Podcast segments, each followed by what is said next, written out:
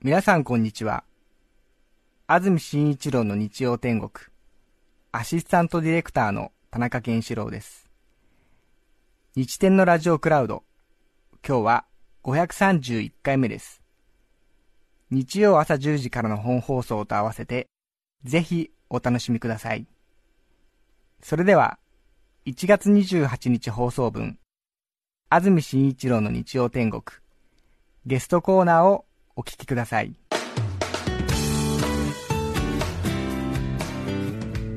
それでは今日のゲストです写真家フリーライター大山健さんですおはようございますおはようございます。よろしくお願いします。よろしくお願いします顕微鏡の健と書きまして大山健さんですが、はい。1972年昭和47年生まれ45歳千葉県船橋市のご出身です松下電機産業現在のパナソニックに入社。10年間勤務した後写真家として独立。現在は団地や工場高速道路のジャンクション。高架下などの土木建築物を写真や文章で紹介して人気を博していらっしゃいます。今回4回目の出演ということで、毎回毎度驚かされることやちょっと私も興味を持ちそうなことを教えてくださいまして印象に残っている方多いと思いますが最初は団地の話でしたよね、はい。思いっきりさせていただきました。ええ。ええ。団地については活動は今も？あもちろんもう僕は死ぬまで団地を追い続ける所存なので、はい。ライフワークですから、ええ。ええ。最近何かトピックスは、あのね、え憧れの僕ロンドンにどうしても泊まりたい団地が、もうね、ええ。海外の団地に泊まりたかったんですよ、ずっと。えあもう職種は海外に伸ばしてるわけですね。そうです。もう世界の団地をこう網羅することを目標にしてまして、ええ。でロンドンのどうしても泊まりたいすげえかっこいいトレリックタワーっていうはい、団地があってそこええ泊まりたくて泊まりたくてしょうがなくて、はい、この前ついに泊まってきました。トレリックタワー。トレリックタワー。かっこいいでしょ名前からして。あじゃあ高層マンション高層です。超高層です。これがねかっこいいの。で中も本当に良かった。あの Airbnb ってあるじゃないですか。あのホテルを営んでる方じゃなくて、普通に自分の部屋を貸すサービスあるじゃないですか、あれで泊まったんですけど初めてそれを利用してえ僕今までその Airbnb あんま興味なかったんですけどえ民泊。民泊ってあそうです、ええ民泊ってやつ。検索したら、はい。僕がその大好きな団地が泊まれるっていうことが分かって、え興奮してすぐ航空機を予約して その方にこう連絡してお僕はね日本の団地マニアなんだと、ええぜひあなたの団地に泊まりたい、え Airbnb はこのためにあったのかと僕は思って、えそれは嬉しいですね、もうね、ええ。すごかった。もう今日ずっとこの話をしてもいいぐらい僕は大興奮でした。新しくできた団地なんですか？いやいやいや、えっとね、僕と同い年ぐらいですね。せ70年代に建てられたやつで。はもうコンクリートむき出しのねあ、えかっこよかったただな見てるのと泊まってみるの違うんですかね。違いますねやっぱり、え泊まんなきゃダメだなと思いました 僕大金持ちになったら世界中の団地を1個ずつこう気に入ったやつを買ってってですね、はい。あの毎年こうそれを順繰りに泊まっていくっていう一生を過ごしたい。へじゃあそういう民泊サービスみたいのは自分のためにあったのかもしれないと。そうあれねそうですよ。あの団地マニアの皆さんね、え Airbnb は我々のためにあるんだということを、えここ今声を大にして言いたいですね。そうですか。あ外国の方でもしかするとね本当に光が丘団地、ーあそうそうそう逆にね。えあそれもぜひねクールジャパンはこれだと。ね。そういう感じでうん。泊まらせてあげてほしいですね、この団地に暮らしてるんだぞっていう感じを味わってほしいという本当に。さてそれから大山健さんと言いますとマンションポエムの活動が盛んですが、はい、マンションポエムは洗練空間に住むとか、はい。上質な暮らしをあなたになど、はい。情緒あふれる独特の文体が面白はい。くて、はい。それをマンションポエムと大山さんは呼んだところはい。市民権を得たという。なんかね最近この前この前電車乗ってたら、い。前に座ってる人があれのマンションポエムがさって言っててええ。定着しちゃったなと思って、うん。うん、ちょっと責任を感じております。マンションポエムいわゆる分譲マンションなどの広告コピーですけれども、私も何でしたっけ前大山さんに教えてもらったはい人生に南麻布という贈り物っていう。のも、すごい贈り物を送ってきたなっていう感じですよね、ええ。南麻布という贈り物とあと、えああ。あれねなかなりの傑作えいいだとですよね。思いますよ、いいですよ、いいですよね、はい。ええ洗練の高台に上質がそびえる。いいですね。これはザ・マンションポエムっていう感じで。ああすごくいいですね。い。いですよね。はい。あそんなに入ってきちゃいますか？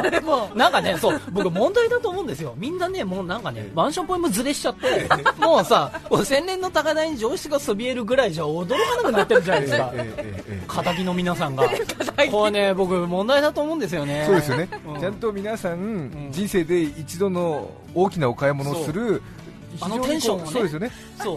やるのが、ええ。もう慣れちゃったんだよそうですよね、あとさどんどんなんかエスカレートしていくしかないんじゃないですか。現にエスカレートしていってるわけですが。そうですね、うん。ちょっとなんか、もっとおどろおどろしいのじゃないと満足しないみたいな、そうそう。えあれちょっと問題だと思います。えもっと欲しい、もっと欲しいな、どんどんこうアルコール度数が高まっていくみたいな感じになっちゃってね。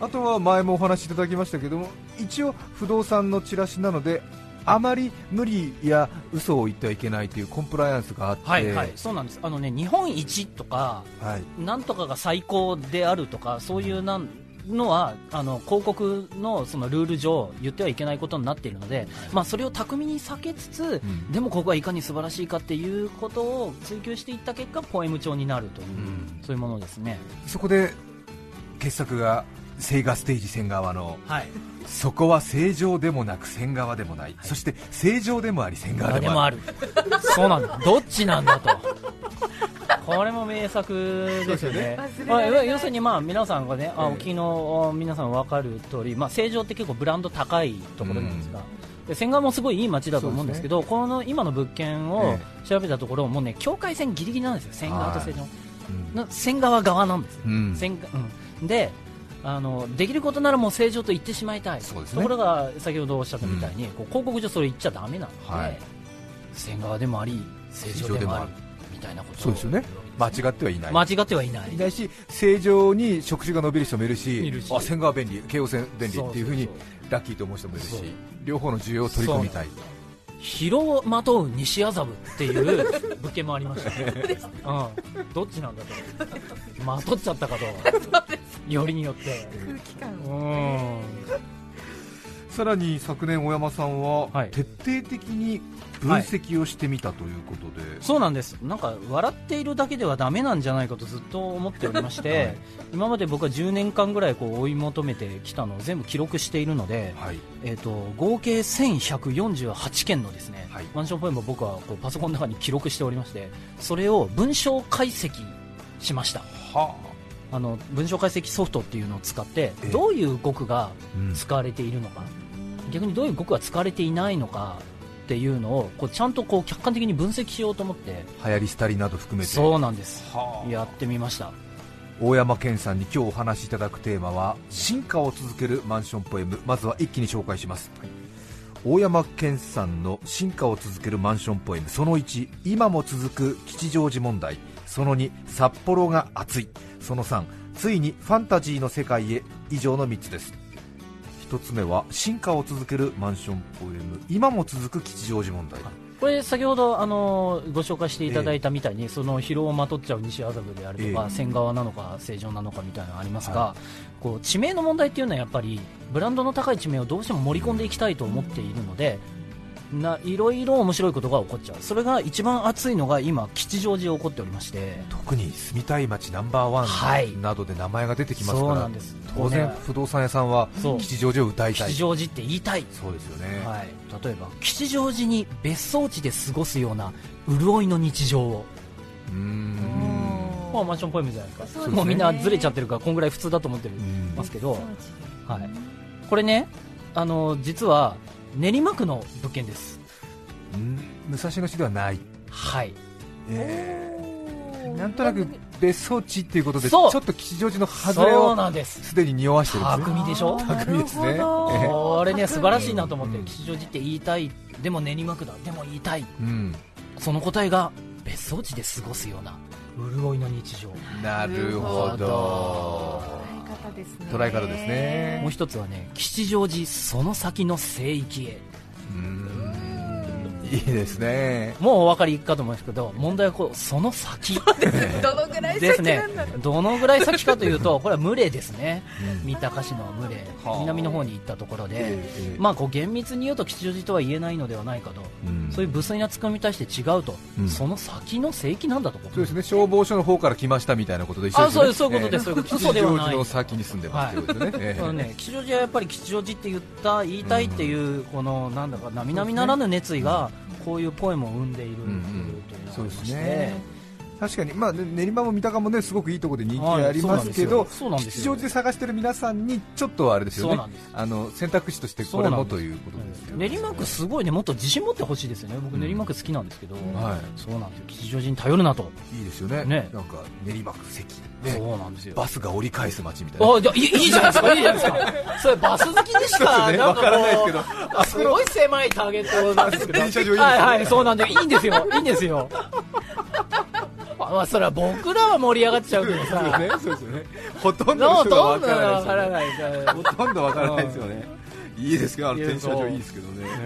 さらには似たような問題が北陸新幹線開業で、金沢富山問題はい、そうですね、これありまして、もうちょっとあれ2015年なので、ちょっと前の話になるんですけども、あのー新幹線でまあ東京からヒュッと行けるようになったはい。ということで、金沢のマンションポエムが、えー、と東京を持ち出してきてる、金沢ですか？金沢が、えー、と例えばこれ読みますけど、え。東京を日常の街にする、は。あ。新幹線の駅が近いのかなみたいなことですかね。えでこのポエムとともにこう出てくるビジュアルが、はい。あの銀座とか。六本木とかが普通に出てくるわけですよ、ではあそれだけ見てるとどこの東京の物件なんだろうと思ったら実は金沢であるなるほど。もう新幹線で通すぐだよと勤県まで行かないですけど、まあ、すぐだっていうこと。を日常であるとはあ。そう言ってるわけですね、他のやつは例えば、えー、と金沢に暮らし東京を楽しむ。うん確かに。ちょっとあれですよね。関東圏の皆さんにもはい。不動産目当てでも買ってほしいかなみたいなそういうような。分ねそういうのもあると思います。うん、それで言うと,、えーとね、金沢富山問題で言うと富山がいじらしくてですね、はい。あのこれ読みますけどいいですかね。富山に東京がやってくる。はーいいやいやいやビートルズがやってくるみたいな。あそうそう。そういう感じです。いやだからこれ何が言いたいかというとええ。金沢と富山の同じこう新幹線が通ったことによるえ対東京に対してどういう態度かっていうのがそうですね。180度逆なわけですよ、うん。金沢の人は東京が庭になったよっていうこあくまでも金沢市えそうね。とところが富山は、うん。よしこれで東京がやってくるんだと。えなるほど、うん。東京へっていうのと東京がっていう違いがこう、ねうん。金沢と富山のなんかこう性格の違いを如実に表していて面白いなと、新幹線の駅にするとね2つぐらいなんですけどそうなんです。それで全然売り方が違うということですね、い、やーさらに進化を続けるマンションポエム2つ目ですけども、はい。札幌が暑い。暑い。札幌やばいですよ札幌やばいです。ずっとやっぱり東京近郊を追い続けてきましたが今札幌あとまあちょっと今日紹介できないんですけど京都もやばいんですけどああそうですか、札幌暑いです、うん。これはマンション市場が盛況だっていうこともあると思うんですけど、はい。マンションポエムがやっぱりポエムがそれをちゃんとこうキャッチしてるわけですよね。なるほはい。えっとね、まず多いのが僕がこう世界征服系ポエムと呼んでいるやつなんですけどは例えばですね札幌都心を手中に収めながら誕生。うーん。札幌都心を手中に収め。ちゃうえ。これ征服征服する気かと。強そう。はい。収めながら誕生。誕生する。ええ。まあ深く考えちゃいけません。そうですね。はい。はい。え味わうだけで、はい。あとは、えー、と都心と情緒。真の税を手中に。これはまた手中に これね、手中に収めたり従えたり小中に収めたり、はい。まあ、ちょっと世界征服しがちなのが、まあ、札幌の特徴である大きいですねやっぱり一生に一度の買い物なんでそのなんか所有欲っていうと、か、うんそうだと思うんですよ。そういうものを刺激するっていう、うん。でも手中にってね、うん。うん。ずだいぶ責任が重いんじゃないですか。大きくうん。ね。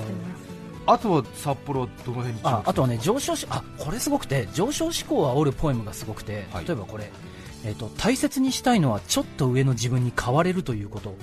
ほとんど現状維持なら意味がない。我慢するなんてナンセンス。でこれマンションの広告なんですか？そうです。うわうわー。でしょ？お任せしたいっていうか、お任せそうね。お任せしたい、まあそうね、うん。こうとかえっ、とね最初は少し背伸びをするぐらいの方がちょっと上の自分にはちょうどいいはず。ちょっとバブルっぽいじゃないですか、はい。我慢しないとか、こう上昇志向をやたらおるってちょっと今にあんまり最近聞かなかったものが、疲れてない感じがあそう。りますね。札幌に生き残ってたかと、そうですね。これねいいなと思って、はあ。確かに。懐かしい。懐かしい。あとはあれですよね。マンションポエムにあまり触れてないので、はい。これくらいのこう純な感じのものの方が響いちゃうのかもしれない。どうなんでしょうね、うん。どうなんだろう。さっき言ったみたいなもしかしたら血中ポエム濃度をみんなこうどんどん上げていかないと満足できなかった 末に行き着いたのが実はバブル調だっていう可能性も。ある、まさに極北ですよ今。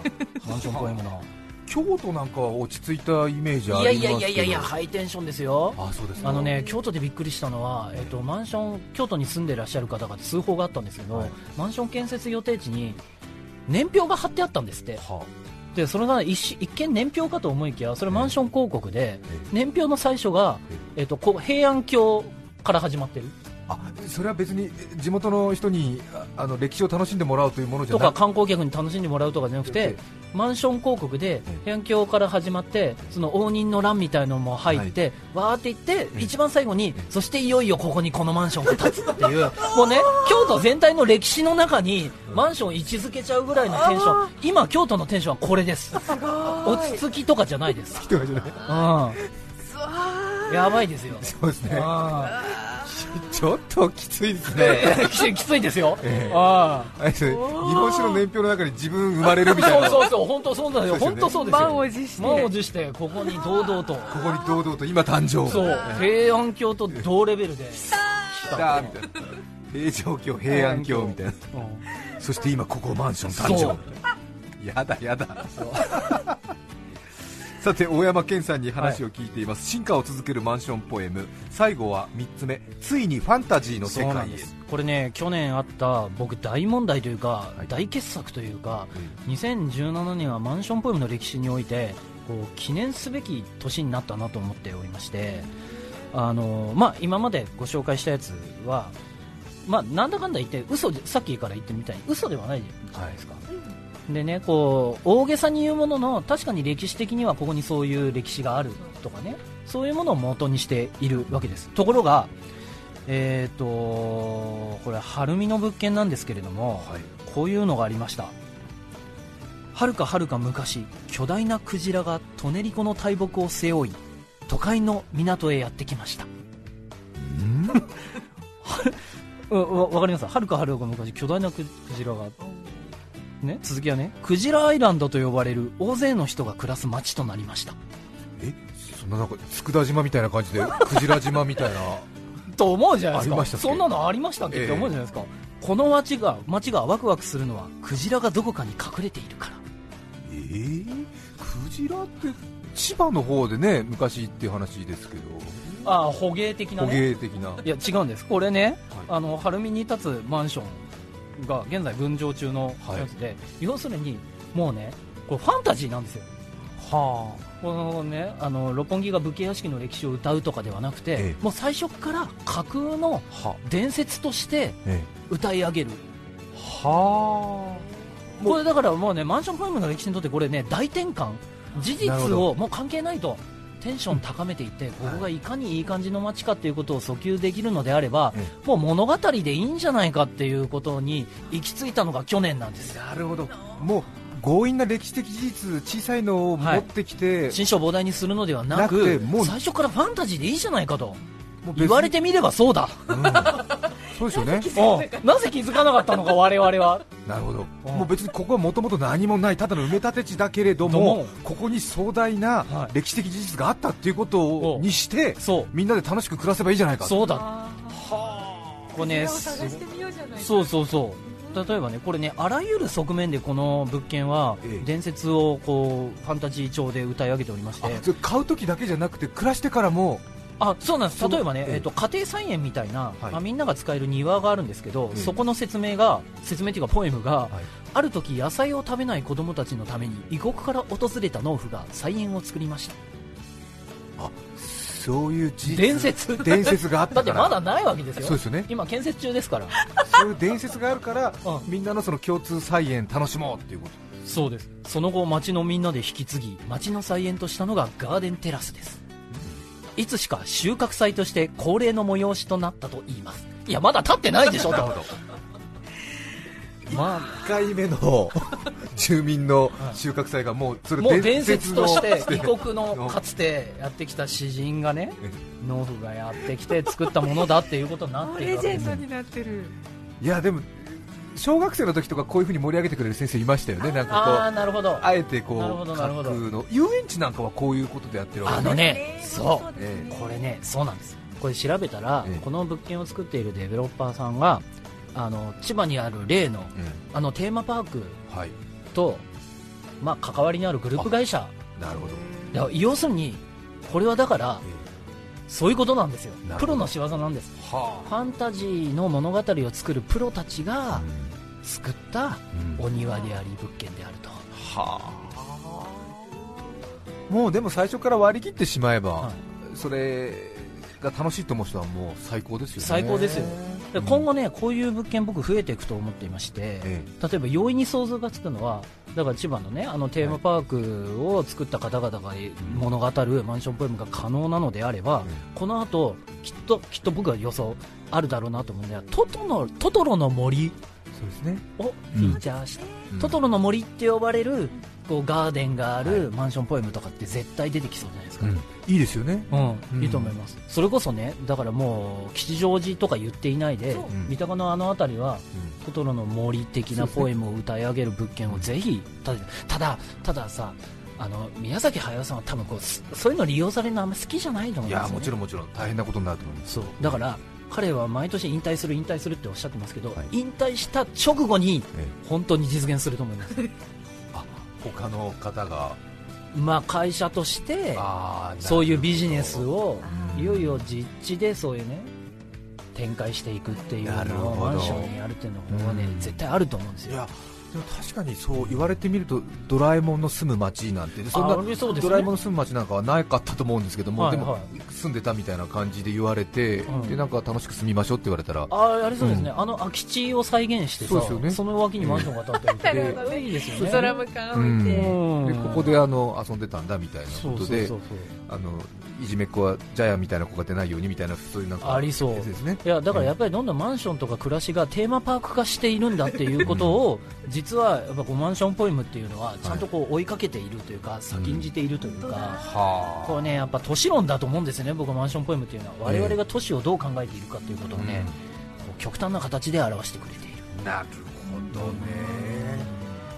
いやあとは大山さんの話が愛媛新聞にも載ってましたけども。えそうですか？ええええ。ななんですか？知らないなそれ。マンションポエム。は大山さんのはい。お話の中では、まあ、取り戻すべき日常などというマンションポエムありますけども最近は政治家の政策もポエム調になっているということで日本を取り戻す美しい国一億総活躍などはマンションポエムに似ていると言えなくもないっていう、はいはい、えい。やでもねそれその通りだと思います、え。要するに物事がポエム調で語られるって僕だからよくこういうことやってるとマンションポエムっていうのは何を表してるんですかってよく質問されるんですけど、えこれね何を表してるかではなくて物事がポエム調になるときは何かを隠してる。うん。先ほどちょっと言ったその1000件以上のマンションポエムの分析をやって分かったのは、建築に関するワードが全然出てこないの。あ。全部街の話、うん。だからですねマンションポエムが何を隠してるかっていうとマンション建築そのものを実は隠している。うん。そうですよね。これなぜかというと同じ 2LDK でもつの同じ広さでも例えば津田沼で2500万のやつが港区だと1億とかなわけですよ、はい。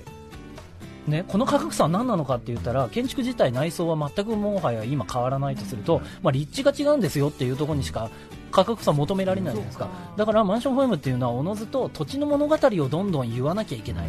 建築については触れてはいけない。なるべく触れたくないっていうのが現れた結果ポエム調になり土地の物語をやっていく。だから政治家の言うたい言うことがポエム調になるっていうのもお構造としては同じですよ。何かを隠してるんですよ。なるほどね。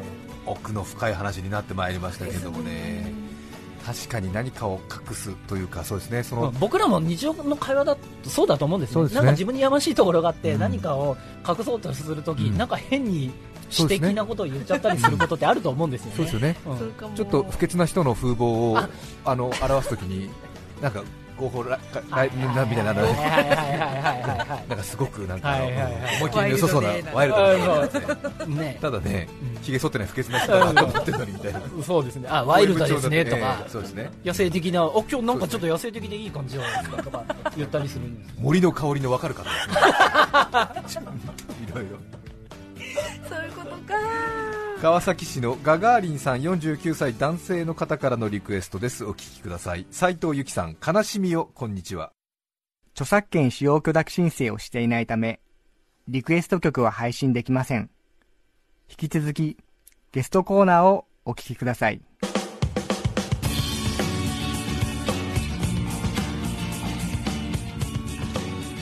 さあ今日日曜天国でゲストにお迎えしていますのは写真家でフリーライターの大山健さんです。大山さんの出演するイベントなど最新の情報は大山さんのツイッターをご覧ください。それから最近は鍵鉄を始めましたということですが、はい。鍵鉄っていうのは何でしょうか？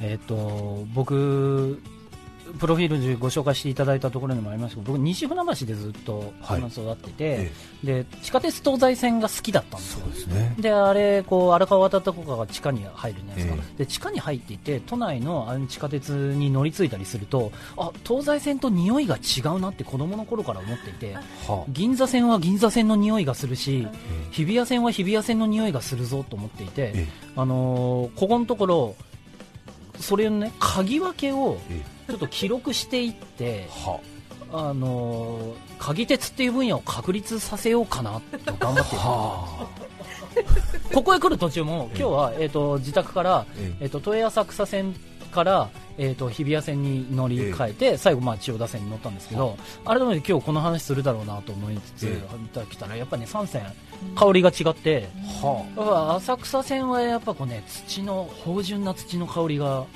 あ浅草線は。浅草線はえして、日比谷線にこう乗り換えた時先ほどこう BGM 今後流すってえ。言ってましたけど、一方香りの世界ではなんかねこう親戚のおばさん家のソファーの匂いみたいな日比谷線は。日比谷線。懐かしいんだか懐かしくないんだかわからない有機的な香りがこうプンと東銀座で乗り換えた時しましてあこれ日比谷線だなって。で最後千代田線にこう乗り換えたら千代田線がねなかなか難しくて、えちょっとこうなんていうかな埃っぽい感じがしつつ、雨の匂いしません雨の匂いする。しますよね。わかる。ちょっと湿度高い感じがしますよね。そうなんですよ。えそうなんです。丸の内線どうですか、丸の内線がね丸の内線最高です。えなんかね丸の内線はねやっぱさっき言ったみたいな僕僕あのメトロの代表的な僕が一番好きな香りはあの土と、はい。まあ、鉄の香りなんですけど、ええ。それが一番凝縮されてるのが丸の内線。うん。あれいいですよ。でそこにちょっとなんかいいい言ってることよくわかんないと思うっていうかさっきから言ってることよくわかんないと思うんですけど 電気の匂いがするんだよな。丸の内線確かモーターの匂いしますね分かってくれた。ええ。嬉しいです。これね人類は2つに分かれると思っていて、はい。地下鉄って線ごとにいろんな匂いするよねって言った時、はい。分かるっていう人と分かんない、いくら説明しても分かんない人と、そうですね。ええ。2つに分かると分かれると思っていて、え。いや安住さん嬉しいな。鍵鉄鍵鉄仲間としてちょっと今後本格的に活動していきましょうよなんか地下鉄の匂い嗅ぐとホッとするほっとするところありますよね。そうそうなんです。よ嫌な、ね、香りがする地下鉄は全然なくて、ええ。大阪市営地下鉄でもはい鍵比べたり、ええ。まあ、東映線でもいろいろやったんですけど、やっぱどれも違うんだけど、ぜ結構ね、どれも個性があっていいんですよ、そうですか。今日はゲストに写真家でフリーライター大山健さんをお迎えしました。どうもありがとうござありいました。がとうございましたあり。がとうございました。1月28日放送分、安住紳一郎の日曜天国、ゲストコーナーをお聞きいただきました。安住紳一郎の日曜天国。負のない将棋は負け将棋。素のない酢豚はただの豚。FM905 AM954 お聞きの放送は TBS ラジオです。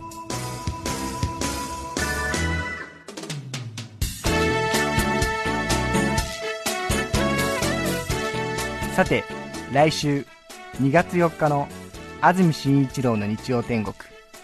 メッセージテーマは「今注目していること」ゲストは換気扇マニア村上純一さんです。